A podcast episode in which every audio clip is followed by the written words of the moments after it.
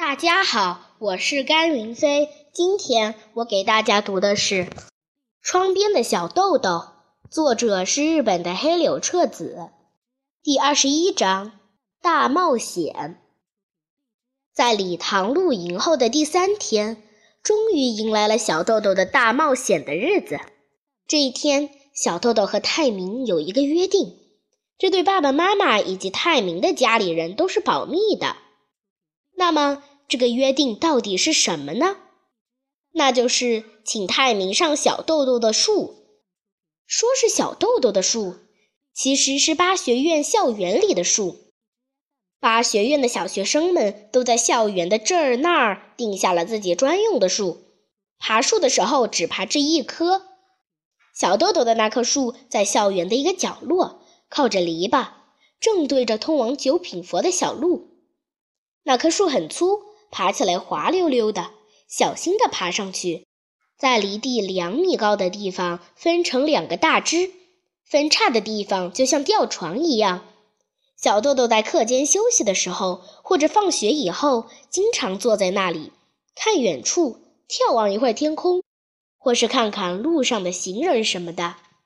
因为大家都定下了每个人专用的树，如果有的孩子想爬别人的树，就要说一声不好意思，我打扰了。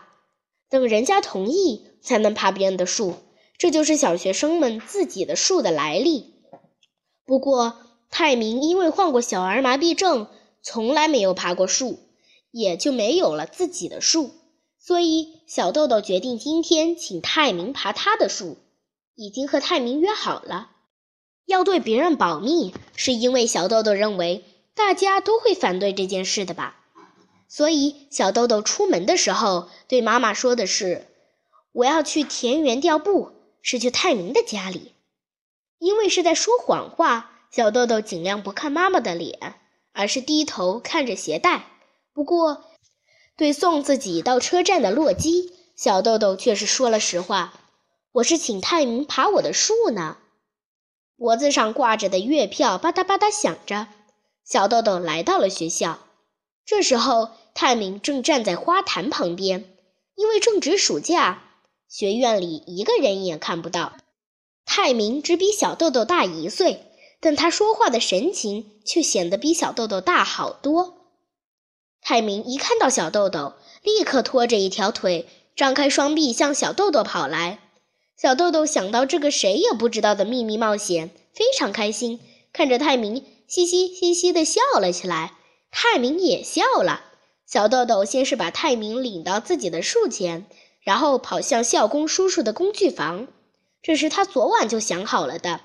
从工具房里，小豆豆拖来一个梯子，把梯子架在大树分叉的地方，然后自己嗖嗖地爬上去，在树上按住梯子，冲着下面喊道：“好啦，你也上来吧。”但是泰明的手和脚都没有力气。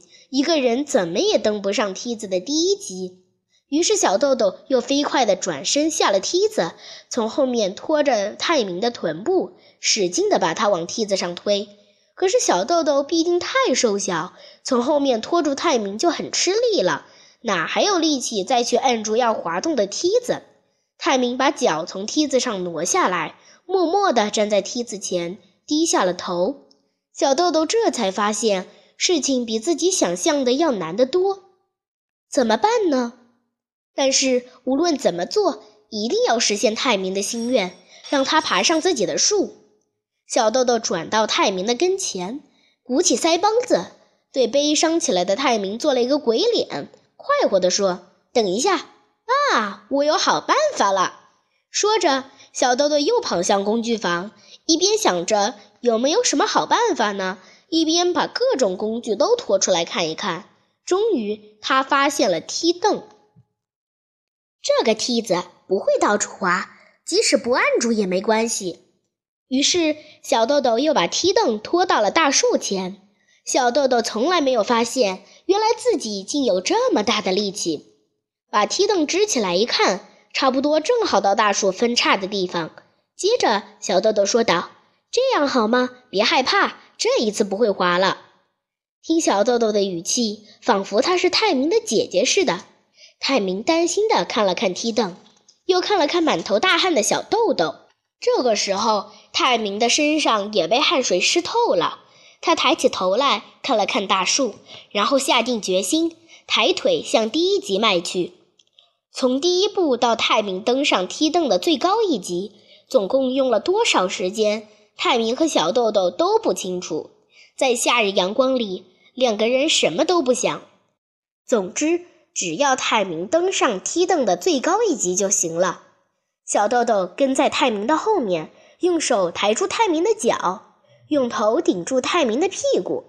泰明也尽了全力，一点儿一点儿的，终于爬到了梯凳的顶部。万岁！但是下一步却艰难的让人绝望。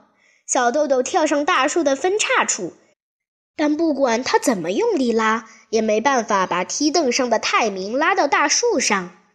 泰明抓住梯凳。看着小豆豆，这时小豆豆几乎要哭出来。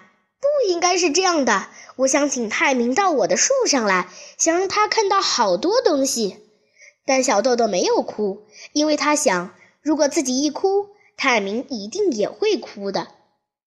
小豆豆拉过泰明的手，由于患过小儿麻痹症，泰明的手指是弯曲的，比起小豆豆的手来，泰明的手指修长。手也比小豆豆的大得多。